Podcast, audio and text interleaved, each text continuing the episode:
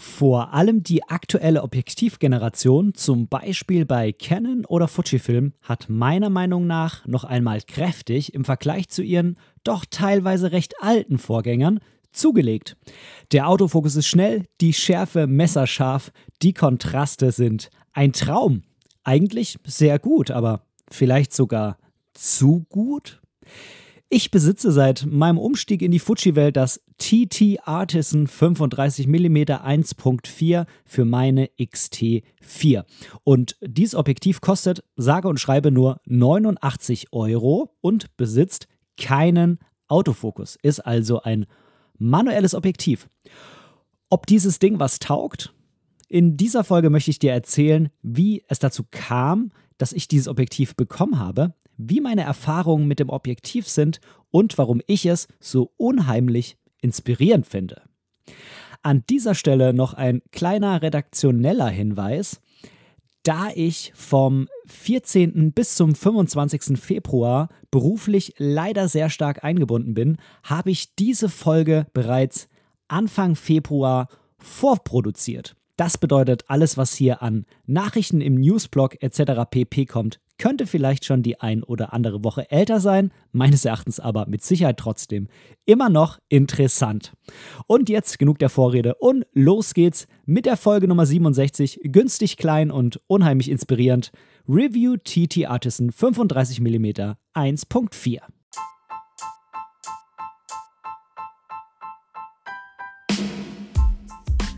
Moin und herzlich willkommen zu Momente deiner Geschichte, dem tiefgründigen Fotografie-Podcast. Ich bin der Ben und in diesem Podcast möchte ich meine Gedanken rund um die Fotografie mit dir teilen. Ich wünsche dir ganz, ganz viel Spaß beim Zuhören. Hallo, hallo, hallo. Herzlich willkommen bei dieser neuen Folge und ich freue mich, dass es heute mal wieder etwas Tech Talk gibt. Ich ähm, bin ja, obwohl ich natürlich weiß, dass ähm, Technik nicht alles ist, bin ich trotzdem auch ein absoluter Technik. Freak und freue mich immer wieder darüber zu reden. Und ähm, genau, ich versuche das immer so ein bisschen unterzumischen. Ähm, unter die ganzen anderen Folgen, die ich so produziere, wo es auch mal mehr um den Kern der Fotografie geht. Aber ich will eben auch immer wieder mal ein bisschen über Technik reden. Und heute geht es um ein Objektiv, um ein ganz, ganz besonderes Objektiv, wie ich finde. Ein sehr, sehr günstiges Objektiv. Ähm, und ich möchte dir, nachdem ich nochmal kurz drauf eingehe, warum das eigentlich irgendwie ja, spannend sein könnte, so ein günstiges Objektiv zu nehmen, möchte ich mit dir mal drüber sprechen, wie meine Erfahrungen damit sind und warum ich das einfach so unheimlich inspirierend finde. Ähm, denn da sind für mich zwei ganz große Teilbereiche, die das eben so ja, beeinflusst. Aber fangen wir erstmal ganz, ganz vorne an. Und ähm, wenn wir uns mal die neuen Objektive anschauen, dann sind die einfach unheimlich scharf. Ich habe das vor meinem Umstieg zu Fujifilm, als ich noch bei Canon war, gemerkt, dass die neue RF-Generation, also so ein 2470 2.8, auch eine L-Linse, dass die einfach für ein Zoom-Objektiv unheimlich gut sind.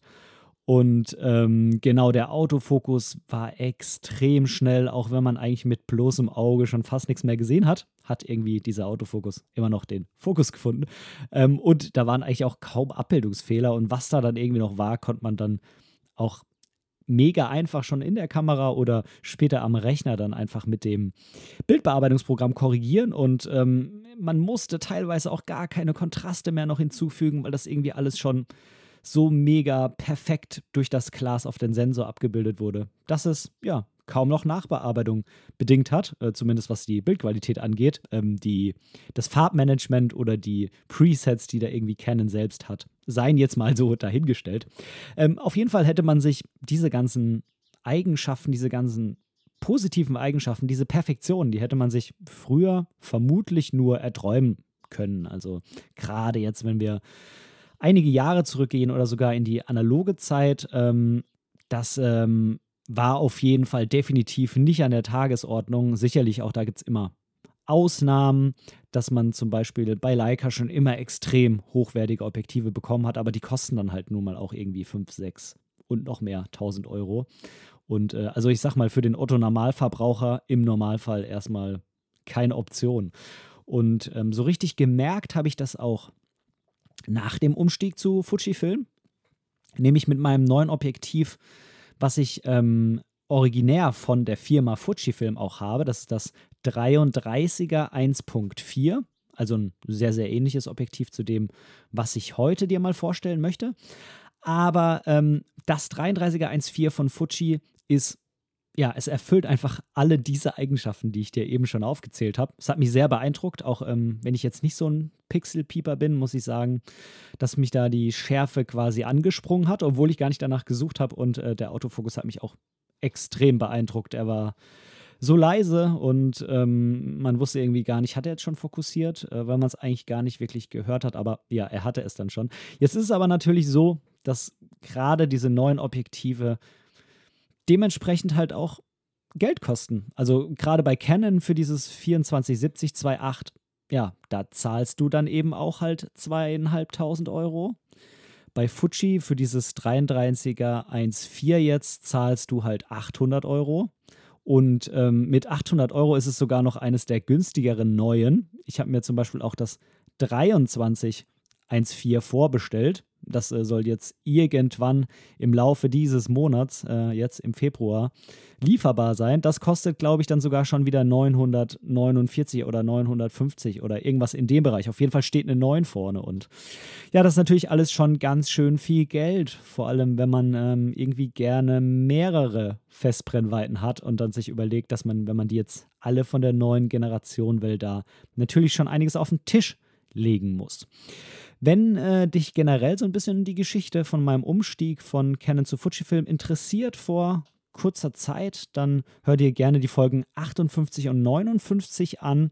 Ähm, da bekommst du nochmal ein paar Infos, warum ich umgestiegen bin und äh, wie ich umgestiegen bin und so weiter und so fort. Ähm, in der einen in einer der beiden Folgen ist auch ähm, Thomas B. Jones äh, von den Fotologen bei mir zu Gast. Äh, da quatsche ich ein bisschen mit ihm. Der ist ja auch äh, begeisterter Fujifilm-Fotograf. Hör da gerne mal rein. Und ähm, genau. So, wie kommt man jetzt dazu, sich ähm, ein Objektiv für 89 Euro zu kaufen, wenn man sonst eigentlich auch jetzt so ein teures in der Schublade liegen hat? Und ich muss sagen, mh, es war kein geplanter Kauf. Also ich habe dieses Objektiv nicht in dem Sinne gesponsert bekommen, sondern quasi dazu bekommen. Und ähm, ich kann ja mal kurz erzählen, wie es war. Ich war ähm, in Hamburg beim Fotohaus und habe da mein ganzes Canon-Equipment auf den Tisch gelegt und habe gesagt, was kriege ich dafür? Was können wir für einen Deal machen, wenn ich auch direkt bei euch meine neue kaufe, ich will zu Fujifilm umsteigen. Und dann äh, haben die beim Fotohaus, das Fotohaus ist quasi, das gehört zu Meisterkamera, die ja ausschließlich ähm, Leica-Kameras und Zubehör und Objektive verkaufen und quasi der Anteil für alle anderen Marken ist dann das Fotohaus. Die gehören aber zusammen und sind jetzt auch in einer, in einem Geschäft drinne seit einiger Zeit. Und ähm, dann haben die das alles ausgerechnet und ich habe gesagt, naja, ich will so eine XT4 und ich will unbedingt so einen 16er und so einen 90er. Und ähm, hier dieses 23er, das will ich mir dann holen, wenn es rauskommt und das 33er auch. Und dann haben die so rumgerechnet und äh, war ja klar, dass es ein bisschen weniger wird, weil ich habe ja quasi auch alt gegen neu, also Gebrauchtware gegen Neuware getauscht. Und am Ende ähm, waren da eben zwei Häufchen, ähm, was ich abgebe alles, äh, was ich bekomme. Und ähm, dann ging es natürlich so ein bisschen ans äh, Verhandeln, äh, ans Eingemachte. Und auf jeden Fall habe ich dann gesagt, also wenn ihr mir jetzt noch irgendwas dazugeben könnt, dann bin ich überzeugt und dann bin ich mit dem Deal so zufrieden. Vielleicht irgendein gebrauchtes Fuji noch, ein gebrauchtes Objektiv. Und dann meinte er, ah, das Problem ist, dass die, ähm, selbst die gebrauchten halt ähm, bei Summen anfangen, die einfach nicht mehr drin sind, äh, um die auf den Haufen für äh, Ben bekommt es äh, noch draufzulegen. Und ähm, ja, dann habe ich mal kurz überlegt und hatte irgendwie in den Wochen vorher mal von diesem TT Artisan gehört, von der Marke, auch von dem Seven Artisan, ähm, aber ich hatte eben dann irgendwie das TT Artisan im Kopf. Das sind halt, ähm, also dass das halt ähm, ja so chinesische Hersteller sind, die sich in letzter Zeit wohl echt gemacht haben und trotzdem noch relativ günstig ähm, produzieren und die Qualität aber voll in Ordnung ist und das eben alles manuell ist. Und ja, irgendwie hatte mich so das manuelle Fokussieren auch so ein bisschen angefixt in letzter Zeit. Ich hatte da unbedingt mal Lust, mich ein bisschen eingehender damit zu beschäftigen. Und dann habe ich einfach gesagt, ja, wie wäre es denn einfach hier mit so einem TT Artisan? Könnt ihr vielleicht da noch irgendwas drauflegen? Ich weiß, die kosten irgendwie, die günstigen kosten da unter 100 Euro. Vielleicht ist das ja irgendwie noch im Deal drin. Und äh, dann hat der ähm, Mitarbeiter dort mal nachgeschaut und ähm, dann sind wir zwei uns eben einig geworden, dass, äh, 3 und, nee, das 35 1.4 für 89 Euro, das wäre noch drin. Und dann hätte ich auch für den Brennweitenbereich zwischen diesen 16 mm, also äquivalenten 24 und den 90, also äquivalenten 135, hätte ich erstmal für einen Übergang was in der Mitte, bis eben die beiden anderen Objektive, die ich noch kaufen wollte, ähm, irgendwie dann mal erschienen sind und lieferbar und so. Und genau, so bin ich halt zu diesem Objektiv gekommen, habe das mit nach Hause genommen. Und ähm, ich muss sagen, ich war ziemlich, ziemlich begeistert von diesem Objektiv und habe ja, doch schon ganz schön viel damit fotografiert, auch verschiedene Dinge. Und ähm, dann dachte ich mir halt, äh, da machst du doch einfach mal eine Podcast-Folge draus, indem du dich eben genau mal der Frage widmest, warum dieses Objektiv dich so inspiriert. So, bevor wir jetzt gleich aber erst noch mal so ein bisschen auf die technischen Daten zurückkommen, möchte ich an dieser Stelle erst noch mal eine kleine kurze Community Lounge einschieben.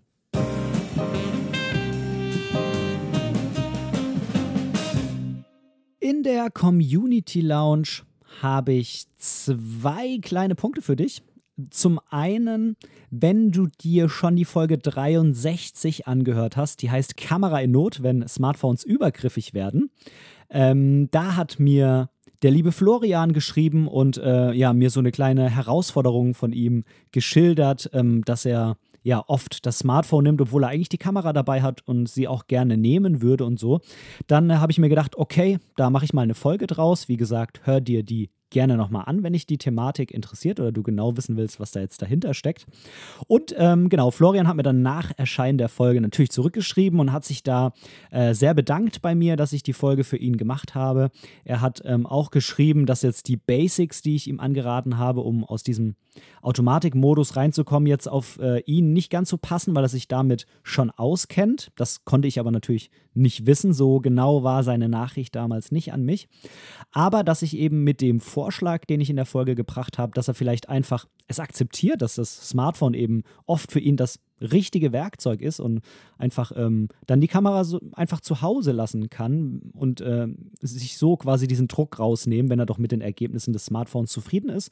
Und äh, ja, er hat mir geschrieben, dass ich damit irgendwie wohl den Nerv von ihm oder einen Nerv von ihm getroffen habe und ähm, er wird jetzt eben die Kamera des öfteren mal zu Hause lassen, um sich da auch den Druck rauszunehmen und ganz bewusst dann eben nur das Smartphone nehmen. Und ähm, genau, wenn, wie gesagt, er mit den, ähm, mit den Ergebnissen zufrieden ist, dann ist es genau das Richtige für ihn in dem Moment, denn Kamera oder Smartphone, sind am Ende beides eben nur Werkzeuge. Wenn dich aber die Thematik mehr interessiert, ich will da jetzt gar nicht zu explizit drauf eingehen, dann hör dir gerne die Folge 63 an. Und zum Zweiten haben wir es mit diesem Podcast in die Digital Foto bzw. das Digital Foto Magazin von Falke Media geschafft, in die Ausgabe 322. Das ist, wenn du diese Episode hier hörst, vermutlich gerade die aktuelle Ausgabe. Der ähm, Mitarbeiter von der Digital Foto hat mir das natürlich vorab schon geschrieben, dass das veröffentlicht werden wird. Und ähm, ich habe das irgendwann dann auch mal auf äh, Instagram und auf Facebook geteilt. Also wenn du mir da folgst, hast du es vielleicht auch schon gesehen. Ähm, genau, da äh, hat die Digital Foto so einen kleinen Text zu diesem Podcast hier geschrieben und äh, ja, fand ich mega toll. Äh, an dieser Stelle nochmal vielen Dank an Falke Media, dass ihr mich da erwähnt habt. Und ähm, genau, es hoffen wir mal, dass es ganz, ganz viele Fotografiebegeisterte lesen und dass sie Bock haben, äh, unserer Community hier noch mit zuzustoßen und ähm, genau, einfach äh, mit dazugehören und sich da wohlfühlen und schön viel für ihre Fotografie mitnehmen können.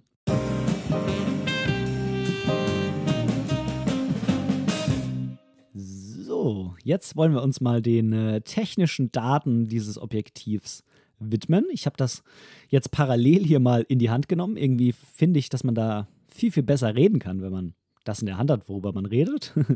Und ähm, ja, also es ist, erstmal muss man sagen, es ist mh, mm, ein APS-C-Objektiv, also ähm, prinzipiell für APS-C-Kameras. Und ähm, wenn das jetzt ein 3514 ist, dann ist ähm, ja der Bildwinkel oder die äquivalente Brennweite, wenn man das mit Vollformat vergleicht, ungefähr 50 mm, ein bisschen mehr. Also so die Brennweite dieses klassischen Nifty 50 auf ähm, Vollformat. Und äh, ja, die Freistellung, die muss man dann so gedanklich natürlich auch mal so ein bisschen noch umrechnen. Und da sind wir natürlich nicht bei 1,4, sondern da ja auf APS-C, rechne mal eher so dann mit 1.8 bzw. 2.0. Verfügbar ist das Ganze Natürlich für den äh, Fuji-Mount, äh, das ist ja dann quasi jetzt meine Ausführung hier. Gibt es aber auch für den Canon M-Mount, für den äh, L-Mount, also den Leica-Mount, was zumindest die APS-C-Objektive angeht. Ähm, für den Nikon Z-Mount, aber auch da für die APS-C-Objektive, also zum Beispiel die Z50. Auch für den Micro Four Thirds Mount. Ähm, da muss man natürlich dann die Brennweite nochmal anders berechnen mit Kropffaktor 2. Dann ist es natürlich eher so ein, jetzt muss ich mal rechnen, 35 mal, eher so ein 70er. Und ja, jetzt äh, doch nochmal für den APC, ähm, für den E-Mount. Also auch für Sony ist dieses Objektiv verfügbar. Und ähm, du kannst hier das Teil in Schwarz und auch in Silber kaufen. Ich habe es hier in Schwarz. Ich fand irgendwie, dass es in Silber so ein bisschen billiger aussieht, obwohl es natürlich von der Verarbeitung her mit Sicherheit ähnlich gut ist oder komplett gleich und es ist einfach nur eine andere Beschichtung. Weiß ich nicht, ich hatte es nicht in der Hand, aber es hat mir optisch in Silber auch ehrlich gesagt nicht so gefallen, auch wenn bei meiner Fuji XT4 ja ähm, relativ ähm, viel Silber ist. Ich habe ja da auch nicht die schwarze Variante, sondern diese silberne, ähm, aber nichtsdestotrotz fand ich das Objektiv in Schwarz einfach schöner. Und ähm, ja, vielleicht ähm, Größe und Gewicht mal noch. Ich habe jetzt nicht die expliziten Grammangaben und äh, Millimeter, Zentimeter da rausgesucht. Du weißt, das ist jetzt nicht so meine Welt. Ähm, aber ich kann dir auf jeden Fall sagen, dass es sehr, sehr klein ist. Für die XT4 fast ein bisschen zu klein. Das sieht etwas ulkig aus, etwas putzig, ähm, um es mal so auszudrücken. Ich könnte mir vorstellen, dass es rein von der Größe her besser zu einer XE4 zum Beispiel passt, ähm, als jetzt zu der XT4. Aber ähm, das tut dem Ganzen ja nichts ab. Es ist ja eher immer schlimmer, wenn die Objektive zu groß sind für den Kamerabody, als wenn sie jetzt zu klein sind. Ähm, und äh, genau, Gewicht, es ist leicht, da halt eben so klein. Nichtsdestotrotz, es ist halt auf jeden Fall komplett aus Metall gefertigt. Also es ist jetzt nicht mega leicht, aber es ist halt dadurch leicht, dass es halt zu klein ist. Ne? Irgendwie klar. Es ist komplett aus Metall. Auch der Mount ist aus Metall. Hat ähm, natürlich keine, keine elektronischen Kontakte, also keinerlei Informationsübertragung. Da wird, glaube ich, dann bei den Fotos, bei mir zumindest, irgendwie immer 21 mm angezeigt, warum auch immer. Vielleicht, ähm, weil es so ein Objektiv meines Wissens nach nicht gibt und man wollte sich irgendwas nehmen, was eher nicht so verteilt wird. Also, ähm, dass quasi kein Verwechslungs, keine, Verwechslungs, keine Verwechslungsgefahr mit äh, Objektiven gibt, die es tatsächlich gibt. Ähm, wobei, wenn man dann verschiedene manuelle hat und alle haben 21 stehen, funktioniert das System ja auch wieder nicht. Aber nur gut. Ähm, sei es drum. Also keine, keine Informationsübertragung. Also wer das unbedingt haben will, ist vielleicht mit dem Objektiv dann mh, hm, nicht so gut bedient. Aber wem das egal ist, ähm, dann ist es eben so. Ähm, die anderen Einstellungen der Kamera, also ISO, Verschlusszeit und so, das wird natürlich in die EXIF-Daten mitgeschrieben und natürlich funktionieren auch die ganzen Halbautomatiken. Also wenn du die Blende vorwählst und hast die Verschlusszeit und ISO auf Automatik, dann funktioniert das natürlich trotzdem, weil das ja in der Kamera gesteuert wird. Nur du kannst jetzt natürlich nicht erwarten, dass deine Kamera bei diesem manuellen Objektiv hier die Blende einstellt. Das geht natürlich nicht. Und ähm, du kannst hier logischerweise auch nicht auf äh, Auto drehen. Das geht logischerweise auch nicht. Ähm, vorne beim Frontelement ist es kein, kein Steckdeckel oder kein Schnapperdeckel oder wie man das immer nennen mag, sondern das ist tatsächlich ein Deckel, den man drauf dreht. Finde ich eigentlich ganz cool. So geht er auf jeden Fall auch nicht verloren. Ähm, ist mal was anderes. Also ich finde es eigentlich ganz cool. Nachteil könnte irgendwie sein, man hat halt hier nur ein Filtergewinde innen, wo man wahrscheinlich nur einen Filter einsetzen kann und auf den Filter kann man dann, weiß ich gar nicht, ob man dann hier diesen Deckel nochmal draufdrehen kann. Auf eine Gegenlichtblende kann man es dann vermutlich nicht mehr. Aber ich muss sagen, ich habe auf diesem Objektiv bisher weder eine Gegenlichtblende noch einen Filter benutzt, von daher ähm, keine Ahnung. Gegenlichtblende benutze ich manchmal einen objektiven Filter, auch manchmal, ist aber prinzipiell nicht so meine Fotografie mit ganz vielen Filtern zu hantieren. Das ist eher so mal die Ausnahme. Genau, der, ähm, der Blendenring hat ähm, Rasten.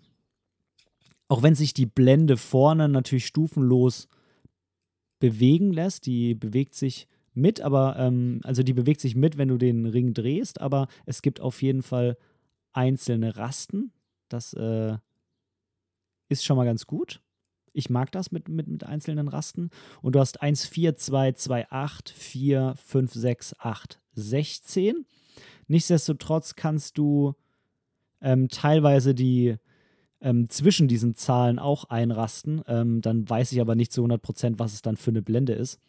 Von daher zum Beispiel zwischen 8 und 16 gibt es keine Rasterung. Man kann aber eben trotzdem auf den Zwischen, auf den, auf den Platz dazwischen das Ganze einstellen, aber dann hält es halt auch nicht mehr so richtig.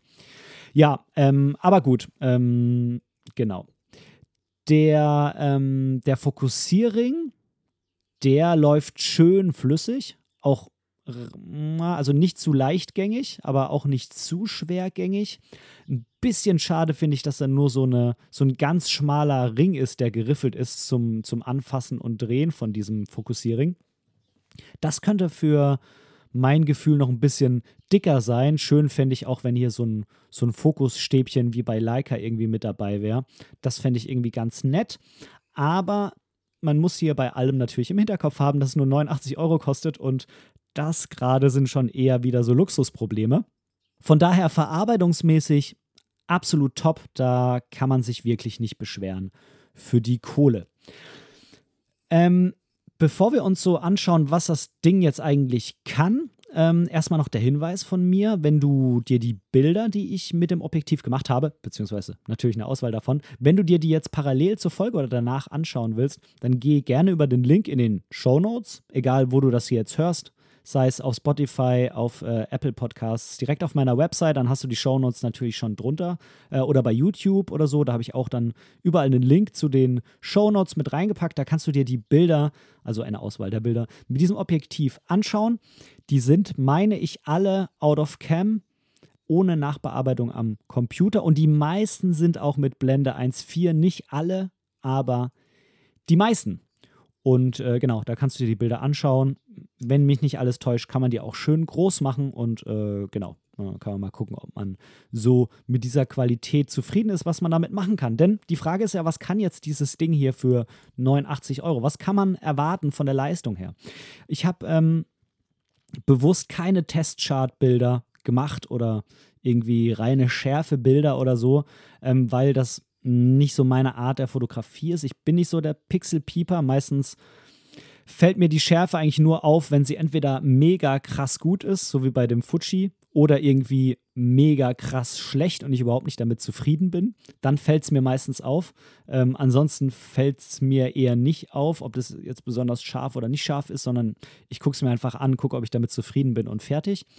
Und ähm, bei dem Objektiv, ich habe jetzt mal ein bisschen expliziter drauf geachtet, auch wenn ich jetzt eben keine Labortests gemacht habe, kann ich dir sagen, prinzipiell ist die Bildqualität gut oder 2 plus, um es mal vielleicht in Schulnoten auszudrücken. Ähm, die ähm, Offenblendequalität ist, also bei 1.4 ist in der Mitte okay, beim, beim Rand geht so.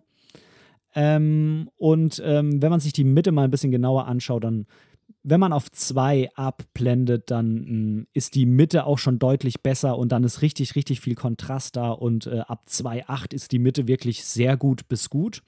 Und am Rand, wird ab 2.8 die Bildschärfe dann okay und ab 4 ist sie gut. Also wenn du Landschaftsbilder machen willst, dann blendest du einfach so wie normalerweise eh immer auf 4 ab oder so, dann bist du in der Mitte, also mindestens auf 4, dann bist du in der Mitte bei wirklich bei sehr gut bis gut und am Rand gut und ich glaube dann spätestens ab 5, 6 oder 8, da hält das Ding hier wirklich auch mit teuren Zoom-Objektiven extrem gut mit.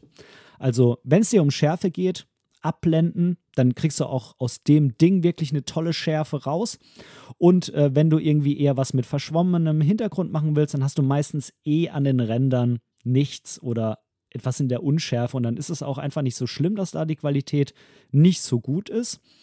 Ich kann dir natürlich nicht sagen, wie die Serienstreuung ist. Vielleicht habe ich hier auch einfach ein besonders gutes oder ein besonders schlechtes oder ein durchschnittliches Objektiv bekommen, kann ich dir nicht sagen. Aber ich bin mit der Leistung hier wirklich sehr zufrieden, vor allem für den Preis, aber bin damit generell einfach zufrieden. Ähm, bei meiner Fotografie ist es, wie gesagt, eh oft so, dass die Ränder nicht so wichtig sind. Und da kommen wir jetzt gleich drauf. Ich finde es ganz im Gegenteil sogar inspirierend, dass es keine perfekte Abbildungsleistung hat. Zu den beiden Punkten, warum es mich so inspiriert, kommen wir jetzt gleich, aber vorher gibt es jetzt nochmal einen Newsblog.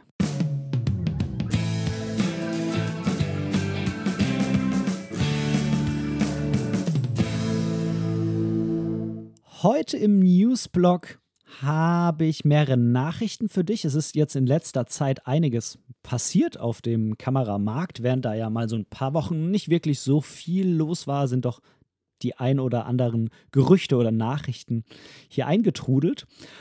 Vorher nochmal ähm, ein kleiner Hinweis auch zu einer vergangenen Folge, die Folge 64, wenn jemand eine Reise tut. Da hatte ich äh, unter anderem auch über das Land Nordkorea gesprochen. Hör da gerne rein, wenn dich meine Gedanken dazu interessieren. Und wenn du darüber hinaus nochmal eine wirklich sehr, sehr spannende Doku zum Thema Nordkorea hören willst, dann empfehle ich dir eine zweiteilige Dokumentation in der ZDF-Mediathek. Diese Dokumentation heißt, äh, also der Teil 1 heißt Der Maulwurf Undercover in Nordkorea, Freunde von Kim Jong-un. Und der Teil 2 heißt ähm, Der Maulwurf Undercover in Nordkorea, dunkle Waffengeschäfte. Links packe ich dir in die Show Notes. Die sind zum jetzigen Stand steht da, dass sie noch verfügbar bis zum 31.03.2022 sind. Vielleicht auch länger, weiß ich nicht. Ähm, den ersten Teil gibt es auch auf YouTube zu sehen, wenn man das einfach mal eingibt, aber den zweiten gibt es derzeit wohl nur in der ZDF-Mediathek. Dann muss man quasi im ersten Teil, wenn man weiter gucken will, dann unten in der Beschreibung auf YouTube äh, den zweiten dann anklicken über den Link auf die Mediathek. Also kann man sich meines Erachtens auch einfach gleich beide in der Mediathek anschauen. Nichtsdestotrotz habe ich es damals über YouTube gefunden. Und daher war mein Weg so. Kann ich dir sehr, sehr empfehlen. Ist unheimlich spannend gemacht, diese Dokumentation wie jemand sich quasi ähm, in Nordkorea so als Maulwurf eingeschleust hat. So, ja, unglaublich das eigentlich klingt. Aber das ist wirklich eine sehr, sehr spannende Doku, wo sehr interessante und zum Teil erschütternde Ergebnisse von dieser Maulwurf-Aktion rausgekommen sind. Dann als nächstes, ich hatte hier im Podcast schon mal von der K-Lens One gesprochen. Das war ein, ähm, ein Projekt auf ähm, Kickstarter, wo es um die Entwicklung eines Lichtfeldobjektivs ging. Ich kann ja nicht mehr genau sagen, in welcher Podcast-Folge ich das angesprochen habe, aber es war in einer der Podcast-Folgen. Ähm, das Ende vom Lied ist jetzt, dass es äh, leider erstmal eingestellt worden ist, dieses Projekt. Warum genau? Naja, also ich konnte das irgendwie nicht so ganz rauslesen aus den Nachrichten jetzt. Es lag wohl nicht daran, dass die Summe auf Kickstarter nicht erreicht wurde. Die wurde sogar übertroffen, aber da geht es schon irgendwie um Probleme in der Finanzstruktur und so. Vielleicht hat es am Ende dann doch irgendwie alles mehr gekostet, als das Kickstarter-Projekt hergegeben hätte, auch wenn das überschritten wurde, die, die geforderte Summe. Vielleicht war die einfach zu niedrig. Oder irgendwie hat man andere Probleme gehabt und wollte das nicht offen äh, oder öffentlich bekannt geben. Kann ich dir nicht genau sagen. Ähm, aber falls dich irgendwie mal interessiert, was das für ein Projekt war und ähm, wenn dich genau interessiert, was da für Informationen bekannt sind, dann nutz gerne den Link in meinen Show Notes. Dann zum nächsten Punkt. Das ist jetzt wieder interessant für alle Fuji-User. Sigma wird vermutlich bald drei neue Fuji X-Objektive rausbringen. Fuji hat ja vor einiger Zeit den Mount auch für Dritthersteller geöffnet. Und äh, da bin ich mal gespannt, was passiert. Fuji Rumors hat davon gesprochen, dass bald drei Objektive rauskommen sollen, nämlich einmal ein Sigma 16 mm 1.4, ein Sigma 30 mm 1.4 und ein Sigma 56 mm 1.4. Das 30er wäre auf jeden Fall eine neue Brennweite für Fuji. Das 16er, was ja äquivalente 24 sind, und das 56er, was äquivalente, naja, so 85 Roundabout sind, die gibt es ja jeweils auch schon von Fuji, sind teilweise schon etwas in die Jahre gekommen. Also ich denke mal, dass auch Fuji irgendwann da mal nachlegt, vor allem beim 56er. Ähm, aber das wird natürlich auch wieder im Preisbereich irgendwo 800, 900 Euro sein. Und diese Sigma-Objektive hier, die sollen eben, ja, so Sigma-mäßig, um die 300 bis 400 Euro kosten. Und wenn die dann natürlich nur ein paar Prozente von der Leistung unter dem Fuji liegen, aber halt weniger als die Hälfte kosten, könnte das natürlich für viele sehr interessant sein. Vor allem, weil bisher beim Fuji Mount, ja, Drittherstellerobjektive eher rar sind. Ähm, was jetzt meistens nicht so das Problem ist, weil man das weiß, wenn man sich für Fuji interessiert. Und es kommt natürlich immer auf die jeweilige Situation, die jeweilige finanzielle Situation an. Ich persönlich finde jetzt 800, 900 Euro für die wirklich, wirklich Spitzenobjektive von Fuji per se nicht teuer. Aber wenn es halt ein paar mehr werden, dann ist man dann halt auch schon wieder bei einigen tausend Euro. Von daher, gerade jetzt für Objektive, die man vielleicht ab und zu mal benutzt und eben nicht immer, könnte das hier natürlich sehr, sehr, sehr interessant sein. Lassen wir uns mal überraschen, was da in der Zukunft kommt.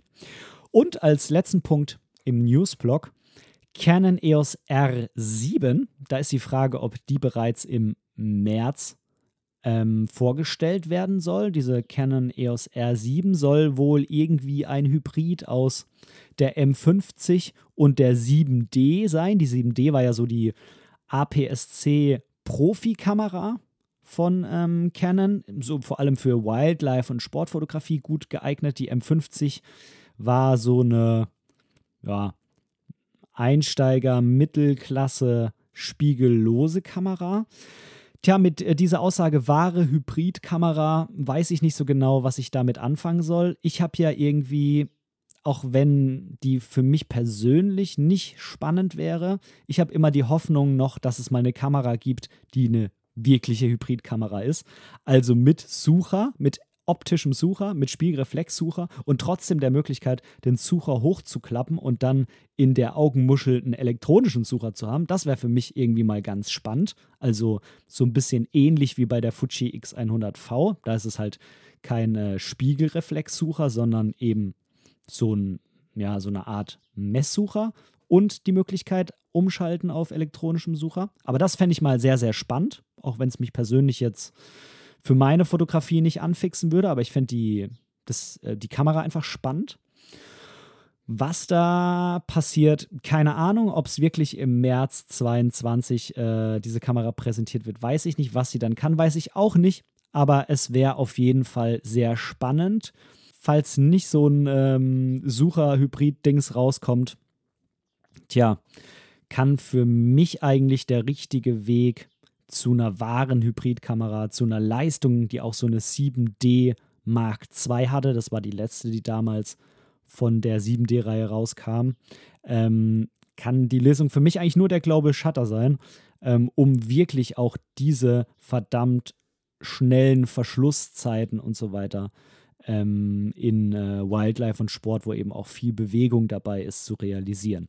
Aber okay, ich äh, bin gespannt. Äh, wir harren der Dinge und genau, wie gesagt, falls du diese ganzen News hier irgendwann mal vielleicht die eine oder andere Woche später hörst und äh, die sind schon ein bisschen veraltet, sieh mir das bitte nach, weil ich die Folge hier, wie gesagt, vorproduziert habe. Und jetzt geht's weiter im Thema TT Artisan.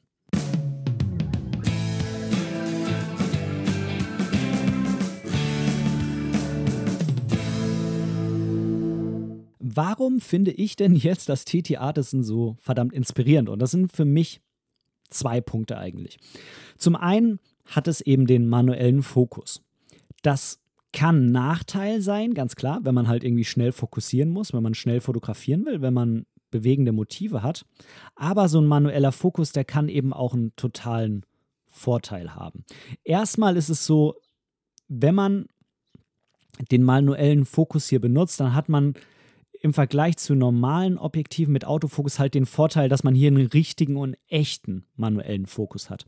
Während bei den Autofokusobjektiven der manuelle Betrieb ja immer so abläuft, dass man zwar dreht, aber dann die Kamera quasi elektronisch das Objektiv trotzdem steuert ist ein sogenannter Focus by Wire, ist es halt so, dass du hier tatsächlich wirklich haptisch drehst. Also wenn du an dem Fokusring drehst, dann bewegt sich das Objektiv genauso viel, wie du drehst. Da ist keine Elektronik drin, die das irgendwie steuert. Das muss nicht nochmal über einen Elektronik-Schaltkreis gehen, wo irgendwie Intensivitä äh, Intensitäten von deinem Drehen elektronisch umgerechnet werden und so weiter und so fort, sondern du drehst an dem Ring und das Objektiv dreht sich genauso, nee, du drehst an einem Ring und das Objektiv fokussiert und fährt aus eben genauso, wie du drehst. Und ich habe bisher nur eine Kamera in der Hand gehabt mit Autofokus, wo ich das Gefühl hatte, dass es trotzdem ein echtes manuelles Objektiv ist, obwohl es meiner Meinung oder meinem Kenntnisstand nach nicht so ist. Und das war bei der Leica Q2.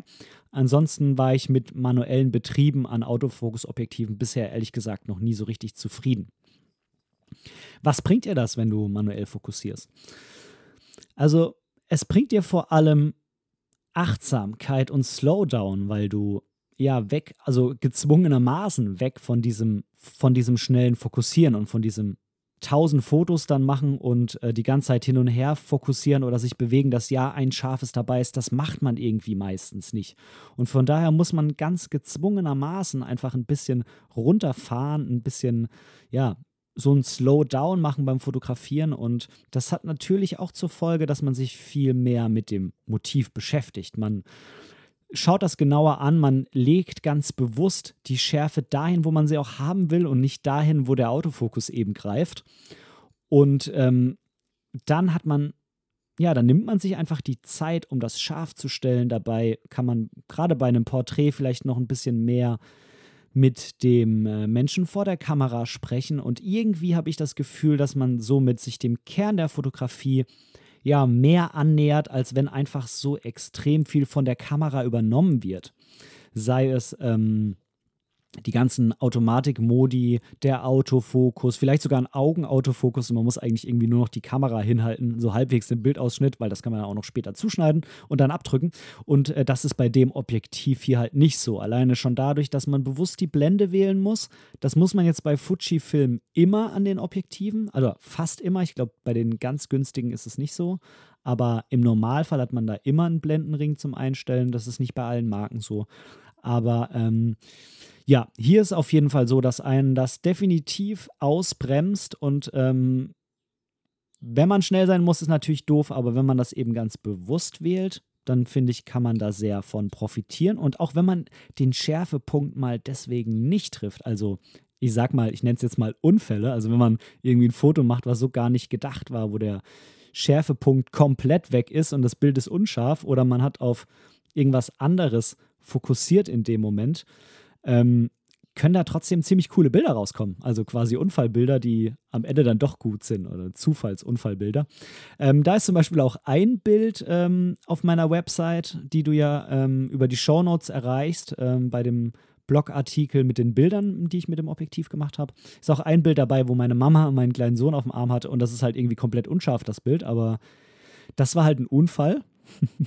äh, da weiß ich nicht, worauf ich da fokussiert hatte, warum das da nicht geklappt hat. Aber ich finde das Bild trotzdem mega cool, weil es halt, halt gerade so unscharf ist, ne? Und ähm, das wäre mit Autofokus nicht passiert so. Und von daher ähm, ist quasi zufällig im Unfall, oh Gott, wie oft habe ich jetzt das Wort Unfall gesagt, ist quasi äh, trotzdem ein schönes Bild rausgekommen bei, was ähm, halt sonst irgendwie nicht passiert wäre. Genau, das ist der erste Punkt, warum ich dieses Objektiv so inspirierend finde. Und der zweite Punkt, das geht jetzt wieder zu meiner kurzen, zu meinen kurzen Ausführungen zur Bildqualität zurück.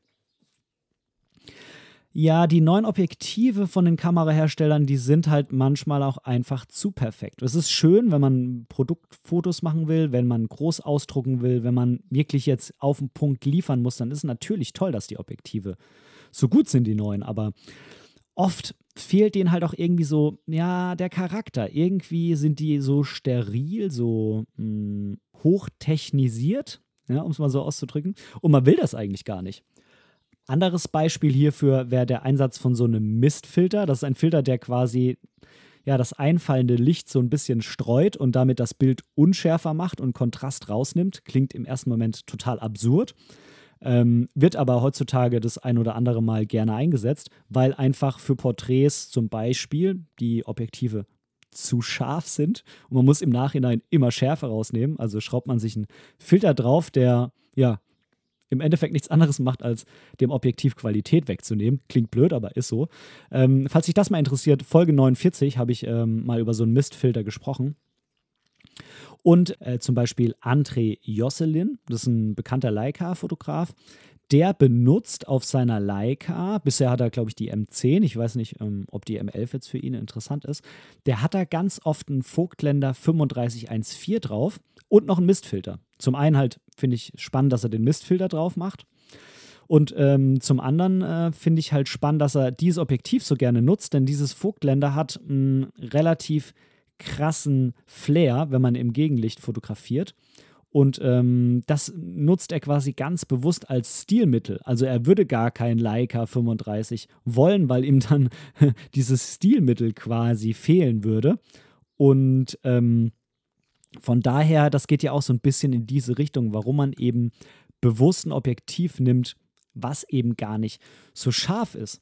Und ja, ich kenne es von mir auch, von Porträtshootings. Oft irgendwie im Nachhinein am Computer muss man dann gucken, dass man ähm, wieder ein bisschen Unschärfe reinbringt, also ein bisschen Schärfe vom Gesicht wegnimmt, weil man halt doch nicht will, dass jede Pore von einem Model gezeigt wird.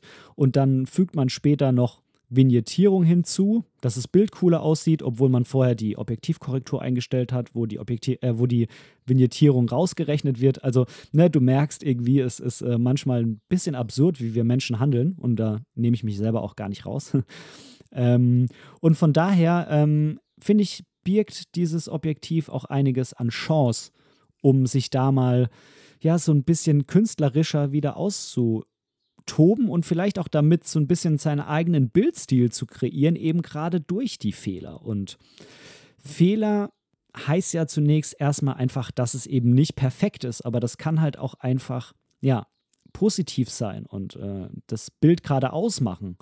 Wenn du zum Beispiel darüber nachdenkst, welche Bilder den Betrachter besonders zum Nachdenken inspirieren, dann ist das zum Beispiel schwarz-weiß, weil halt Informationen fehlen. Ist aber so gesehen eigentlich, wenn man es mal ganz genau betrachtet, auch ein Fehler, weil die Realität nun mal Farbe hat. Und ähm, da fehlt Farbe.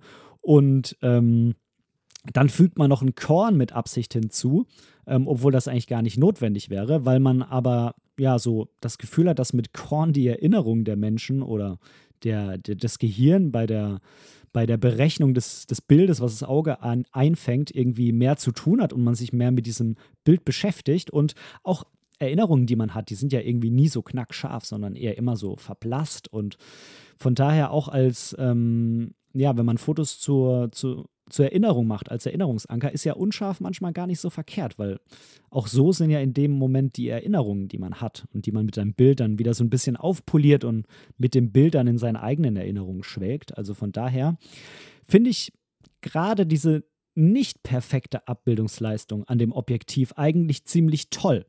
Vor allem, weil man irgendwann die Fehler kennt, wenn man lange genug damit fotografiert, weiß man, wo die Fehler liegen und dann ist eben der Moment, wo man anfangen kann, diese Fehler ganz bewusst für sich zu nutzen oder man weiß eben, was damit gar nicht geht.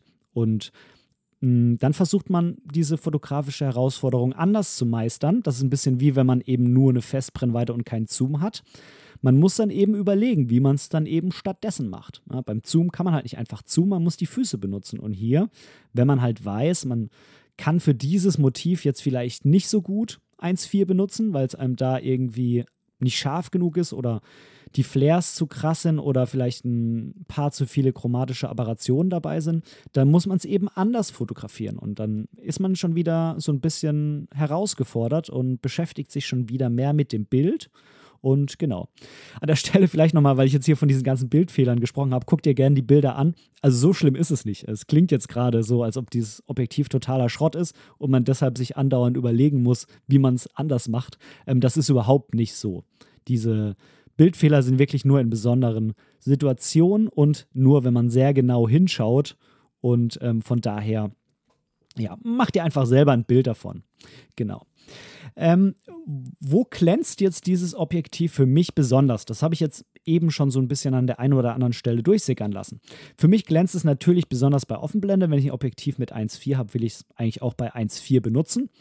Ähm, auch wenn da halt der ein oder andere Bildfehler mit dabei ist. Ähm, wenn ich den nicht haben will, wie gesagt, abblenden auf Blende 2.8, Blende 4, dann ist eigentlich alles okay und gut. Oder eigentlich gut, ja, wir gut. Und wenn du dann noch Schwarz-Weiß und Core nimmst, dann hast du quasi auch noch die Vorteile, dass es eh nicht so scharf sein muss. Ähm, die hier und da mal vorhandenen chromatischen Aberrationen sind bei Schwarz-Weiß quasi egal, weil das ja Farbsäume sind. Die sind ja quasi weg. Dann hast du halt nur so ein bisschen kleinen Lichtschein da an der Stelle oder so. Dann ist das halt egal. Und ähm, ja, die Bildfehler, ich finde, die sorgen in dem Fall, wenn du eh jetzt hier mit Offenblende Schwarz-Weiß und mit Korn und so, dann sorgen die dafür, dass es sowieso noch ein bisschen analoger wirkt, weil damals hattest du auch keinen perfekten Film im Normalfall und die Objektive waren auch noch nicht so hochwertig wie eben heute. Und ja, du kannst natürlich statt dem Objektiv hier auch Altglas adaptieren. Das kommt wahrscheinlich so irgendwie schon fast ähnlich auf was raus und von daher ähm, kannst du damit halt einfach einen gewissen Flair erzeugen, aber also jetzt nicht den Bildfehler-Flair, sondern eine gewisse Stimmung erzeugen. Stimmung ist auch so ein Punkt. Das schaffst du damit irgendwie. Du hast Charakter mit diesem Objektiv, definitiv. Und was noch toll ist, vielleicht als letzten Punkt, ähm, Dadurch, dass es komplett manuell ist, hast du den unglaublich tollen Vorteil, dass du mit Zonenfokus arbeiten kannst. Vielleicht ganz kurz zum Thema Zonenfokus. Da muss man wahrscheinlich auch mal eine ganze Folge zu machen. Du kannst halt dadurch, dass du die Blende hier manuell einstellst und dann fokussierst, kannst du hier anhand von Strichen auf dem Objektiv ablesen, was bei dieser Blende jetzt bei welcher eingestellten Fokussierung noch einigermaßen scharf ist und kannst quasi so für dich einen Kompromiss finden und fest einstellen. Zum Beispiel Blende, nehmen wir mal hier doch Blende 8, fokussieren auf 1,5 Meter Nee, nee, wir fokussieren auf 2 Meter bei Blende 8 und dann hast du halt von 1,25 Meter bis unendlich alles scharf. So. Und dann musst du quasi nichts mehr machen, wenn du diese Einstellung so vornimmst. Und dann kannst du das auf deine Kamera draufpacken und kannst damit durch die Straße gehen und musst quasi gar nicht mehr fokussieren, wenn du damit Street machst, wenn du weißt, okay, die meisten Dinge, die ich fotografiere, sind eh mindestens 1,5 Meter weg. Kannst du damit durch die Gegend latschen, einfach abdrücken. Und das natürlich noch schneller als jeder Autofokus, weil hier halt dann gar nichts mehr fokussieren muss. Das vielleicht an der Stelle nochmal kurz. Wenn du Zonenfokus schon kennst, dann war das jetzt wahrscheinlich für dich alles total klar. Wenn du es noch nicht kennst, war es jetzt wahrscheinlich ein bisschen viel und ein bisschen schnell. Aber wenn dich das interessiert, schreib mir gerne. Ähm, auf Instagram per Mail oder Facebook oder auf der Website unter der Episode oder so, dass sich das Thema interessiert, dann können wir da gerne nochmal eine ganze Folge zu machen. Genau. Das äh, soll es mal jetzt in den Einzelheiten zu dem Objektiv gewesen sein, zu meinem Fazit. Es ist ähm, für mich auf jeden Fall der Preis-Leistungssieger von allen Objektiven, die ich ähm, jemals irgendwie besessen und benutzt habe. Ich glaube, ich hatte auch kein günstigeres als 89 Euro, abgesehen von analogen Objektiven, die ich mir gekauft habe. Also jetzt ähm, von neu produzierten Objektiven das günstigste und für mich der absolute Preis-Leistungssieger. Du bekommst halt eine extrem günstige Offenblende ähm, mit kleinen Qualitätseinbußen. Man muss halt immer bedenken, dass es halt nur 89 Euro kostet und du findest halt quasi für dieses Geld keine Alternative bei Fujifilm, bei den, ich denke mal bei keinem Kamerahersteller. Ähm, wir reden jetzt halt von Neupreisen. Gebraucht mag vielleicht immer noch mal was anderes sein. Ähm, die Freistellung ja ist okay. Du bekommst 1.820 Vollformat-Äquivalent. Das ist in Ordnung. Aber den Vorteil hast du auf jeden Fall, weil es dunkel ist, weil was die, was die Lichtstärke, jetzt abgesehen von der Freistellung angeht, bist du bei 1,4 eben trotzdem bei 1,4. Und du bekommst damit halt echt viel Licht rein. Und das ist gerade toll, wenn du irgendwie drin bei dir zu Hause oder bei einer Familienfeier fotografierst, dann ist es halt toll, weil du echt viel Licht reinkriegst und kannst dann halt mit der Verschlusszeit noch relativ hoch gehen und mit der ISO noch relativ weit runter. Vor allem, wenn man es jetzt nochmal vergleicht, was so das neue Fujifilm ist, was ich jetzt auch hier habe, dieses 3314, da zahlst du halt einfach mal 800 Euro für die gleiche Blende. Ne? Klar, bessere Bildleistung, Autofokus und so weiter, aber für die Blende, für die Lichtstärke an für sich zahlst du dafür halt 800 Euro und das halt, wenn man mal guckt, fast das Zehnfache. Und das muss man sich natürlich überlegen, ob man wirklich dann dieses absolut tolle neue Fuji braucht oder ob es vielleicht das alte Fuji gebraucht ist oder ob man vielleicht sagt, ich will eh erstmal gucken, ob es meine Brennweite ist oder ich will explizit was Manuelles aus den ganzen Gründen, die ich jetzt vorhin genannt habe, dann kann man dafür 89 Euro einfach nichts falsch machen. Man kann einfach nichts falsch machen dafür. Und das ist wirklich wenig Geld. Also selbst wenn man das Ding dann irgendwie zwei Wochen benutzt, und stellst dann in den Schrank und holst nur ab und zu mal raus, finde ich, kann man da 89 Euro schon wirklich für verschmerzen. Man kann damit halt schön experimentieren. Das, ich finde es unheimlich inspirierend aus den genannten Gründen vorhin und ähm, man kann es einfach draufschrauben und losziehen und eben Slow Photography machen, runterkommen, Achtsamkeit, ähm, ins Fokussieren eintauchen, sich den wandernden Schärfeverlauf anschauen. Und man kann bei Fuji auch äh, ganz, ganz tolle Hilfsmittel an der Kamera zum manuellen Fokussieren einstellen. Da geht Focus Peaking, also dass du solche, ähm, ja, die Bereiche, die scharf sind, die Kanten irgendwie rot schraffiert bekommst oder rot ähm, glänzend im, im Sucher oder auf dem Bildschirm oder gelb glänzend oder du kannst da irgendwie so ein digitales Schnittbild äh, einstellen, wo du dann drehen musst am Fokusring, bis die Linien quasi übereinander passen. Oder es gibt hier so ein Prisma, so wie früher in den analogen Spielreflex.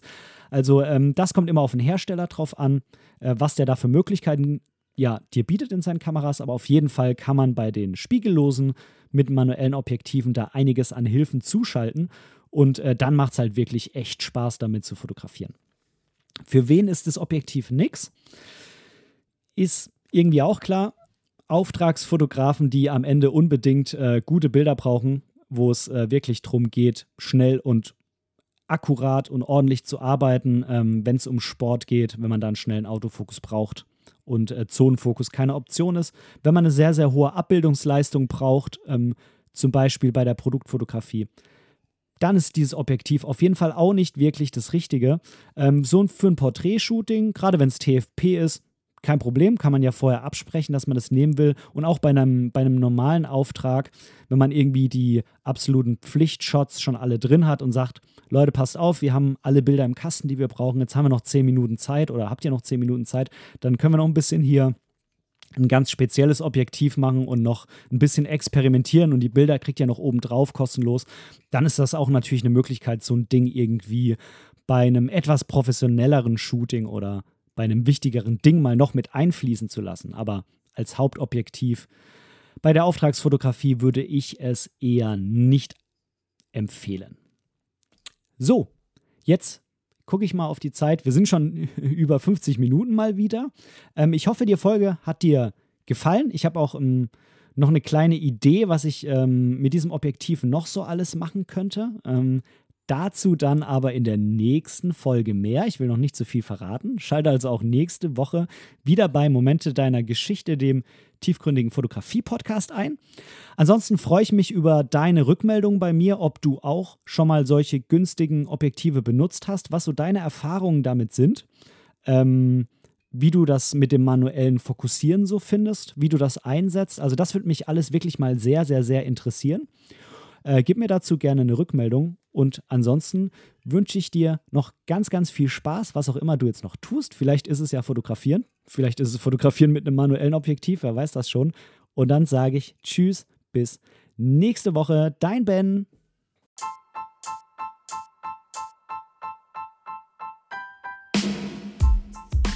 An dieser Stelle möchte ich Danke sagen. Danke, dass du mir für diese Episode dein Ohr geliehen hast, denn als Hörer bist du natürlich der wichtigste Teil dieses Podcasts. Wenn du irgendwelche Verbesserungsvorschläge hast oder Teil dieser Show werden willst, dann melde dich einfach bei mir irgendwo auf meinem Social Media. Die ganzen Links findest du unten in den Show Notes. Außerdem würde es mich unheimlich freuen, wenn du mir bei Apple Podcasts eine positive Bewertung für diesen Podcast geben könntest und vielleicht sogar ein kleines Kommentar hinterlässt. Natürlich, wenn du was anderes benutzt, kannst du das auch einfach beim Podcast-Player deines Vertrauens tun. So können wir beide zusammen noch viel mehr Menschen erreichen und unsere gemeinsame Community weiter ausbauen. Vielen lieben Dank dafür.